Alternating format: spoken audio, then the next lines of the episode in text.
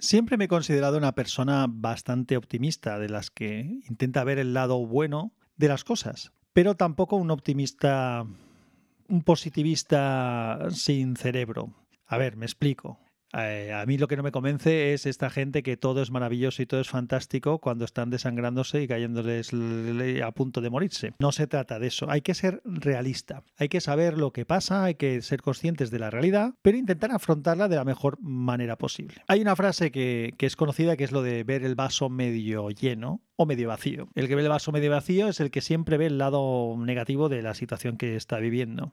Y eh, yo creo que el que ve el lado medio lleno es lo que estaba comentando yo antes. Es no vemos el vaso lleno porque no lo está. Es decir, ver el vaso lleno cuando no lo está es absurdo. El decir que todo va a ser maravilloso cuando hay un problema real te aleja de la realidad, de la concentración y del enfoque en resolver ese problema que tienes enfrente. Por lo tanto, mm, vuelvo a decir, no se trata de, de que todo está bien, se trata de ser un poco realista, pero sí ver el lado bueno de las cosas. Por ejemplo, una de las eh, situaciones que son duras cuando uno se enfrenta a ellas, que es que muera un, ser querido, por ejemplo, pues yo es algo que siempre me intento tomar de la mejor manera posible. Mm, estoy poniendo un ejemplo en el que no hay lado positivo ninguno.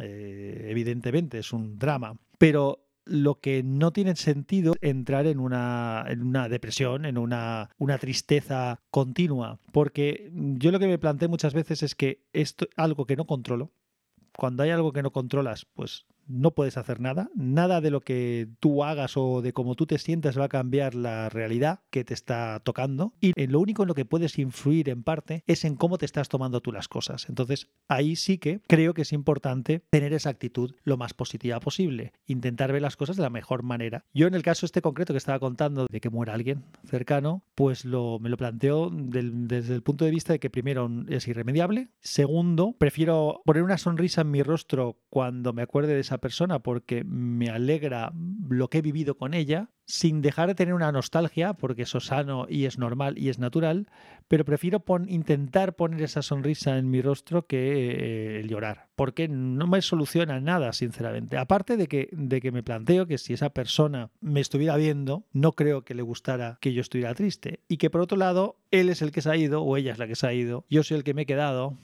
me toca estar bien. Así que bueno, por eso digo que hay que ver las cosas por el lado positivo sin perder la realidad. En la situación en la que actualmente nos encontramos, mm, yo creo que también hay que ver de alguna forma el vaso medio lleno. Si recuerdas, no he grabado demasiados capítulos hablando de la situación de la pandemia por el COVID-19 en exceso, porque creo que es un tema que nos tiene a todos saturados. Pero sí que grabé cuando era muy incipiente, cuando todavía no se sabía muy bien si era un tipo de gripe más o era otra cosa, y hablaba de que pensaba que era una oportunidad. Esto va un poco en la línea de lo que estoy diciendo aquí. Yo pensaba que esta situación era una oportunidad para el mundo, para los gobiernos, para las autoridades sanitarias, de ver cómo se expande una pandemia, valga la redundancia, y además el encontrar cuáles son las soluciones o cuáles son las precauciones o cuáles son las medidas que se deben de tomar. Y esperaba, en aquel momento lo decía, yo espero que se aproveche esta oportunidad, porque si en vez de tener una pandemia de un coronavirus que produce el COVID-19 hubiéramos tenido un problema de enfermedades muchísimo más graves, como pudiera ser el ébola o otras cosas similares horribles, pues otro gallo nos cantaría.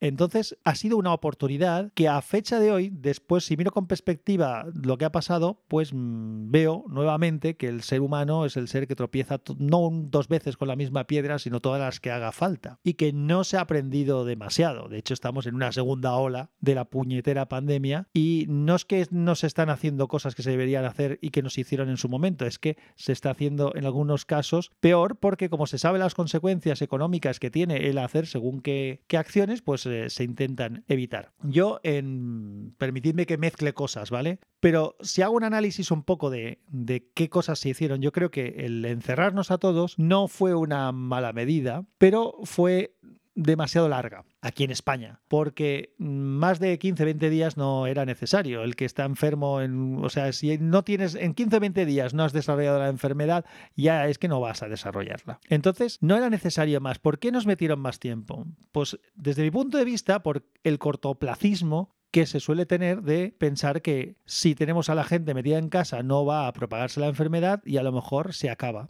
Y no se piensa que Claro, de esa manera no tenemos que gastarnos dinero con vacunas y con historias y con, y con, rollos y con hospitalizaciones y demás. El problema es que el coste probablemente de esa solución cortoplacista de poco de poca trascendencia de meter a todo el mundo en casa durante tanto tiempo, pues el coste es mucho mayor.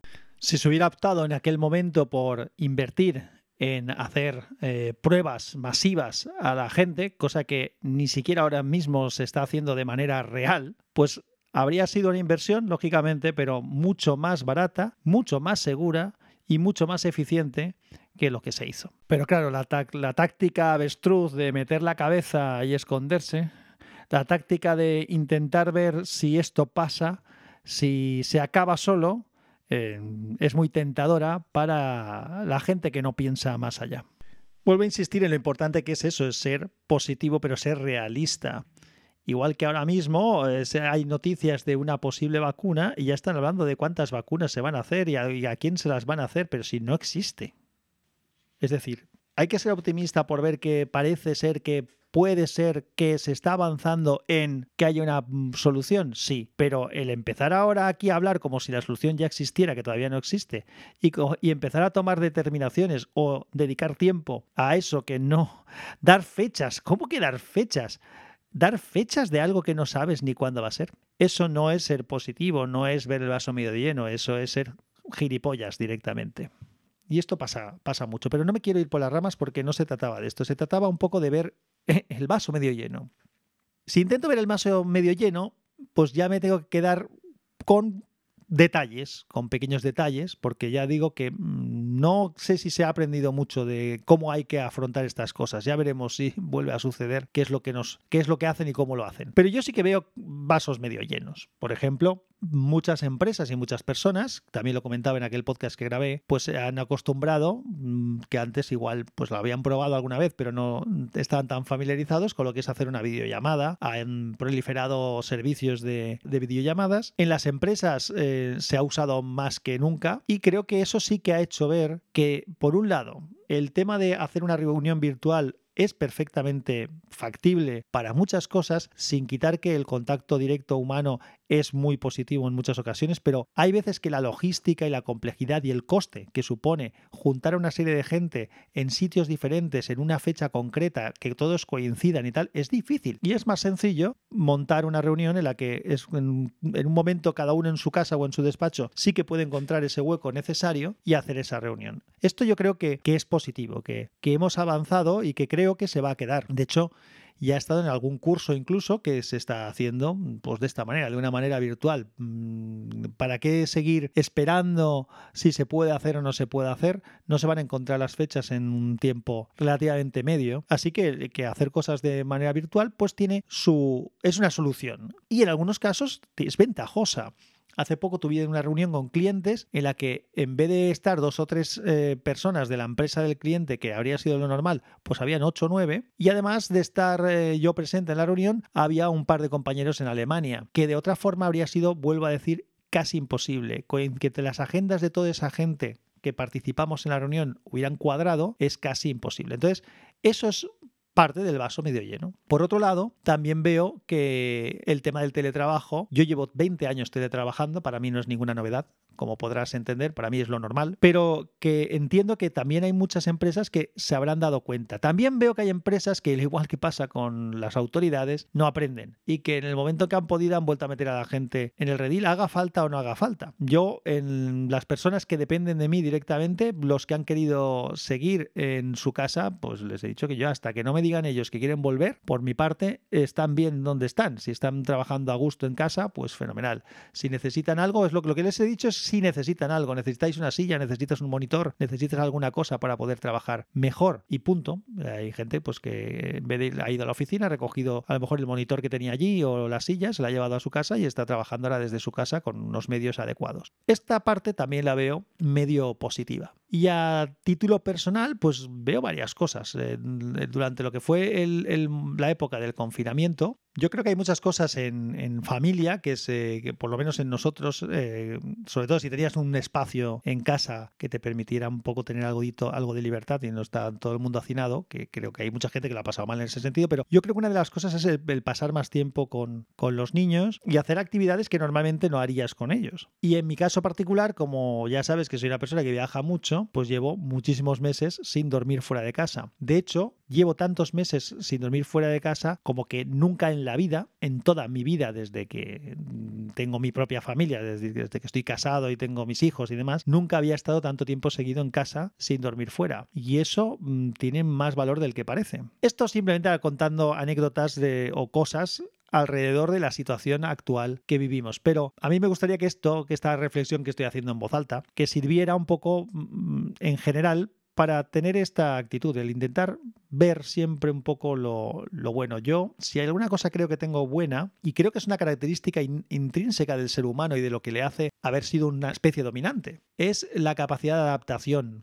yo me adapto, yo creo que el ser humano en general, ¿no? Pero, pero yo personalmente me adapto muy rápido a, situaciones nuevas. Me podrán fastidiar más o menos, o me podrán ser más o menos satisfactorias, pero me adapto con rapidez. Y eso, pues bueno, yo creo que es positivo hasta cierto punto. Ser demasiado acomodaticio, el, el, demasiado conformista, no es bueno tampoco. Yo creo que también vivimos en una sociedad que en algunos momentos es excesivamente conformista y en otros momentos es excesivamente irascible o demasiado voluble y llevable por lo que otros empujan o, tiran de ella. Y mm, bueno, esto era un ya te digo, una reflexión poco en voz alta. Tenía mm, ganas de compartirlo porque sinceramente, a nivel personal, esta situación de estar tanto tiempo en casa, pues a pesar de todas las cosas malas que son muchas y que me cabrean sobremanera, el no poder quedar libremente con mis amigos, el, no poder desplazarme libremente a algún sitio o a irme de vacaciones donde me dé la gana, a pesar de todo eso, sigue habiendo cosas que están bien y son las que tenemos que mirar. Si me sigo mirando a mí mismo, pues hay cosas que creo que debería de cambiar yo también y debería de aprovechar de esta situación, porque cuando pase, esta situación que pasará y nos alegraremos todos de que haya pasado, habrá cosas que serán peor, porque, mm, como digo, todo tiene su parte buena. Entonces me gustaría mm, reflexionar y cambiar algunas actitudes mías sobre todo para aprovechar más esta situación, para sacarle provecho a lo bueno que tiene y que luego cuando pase no me encuentre con que anhelo haber hecho cosas en una situación chunga que en la situación normal ya no puedo hacer. Nada más por mi parte, un abrazo fuerte, ten optimismo constructivo y con sentido común, ve las cosas y ve el vaso medio lleno, llénate un vasito de cerveza si quieres, lleno del todo y te lo tomas a mi salud, yo me tomaré uno la tuya, un abrazo fuerte y que la fuerza te acompañe.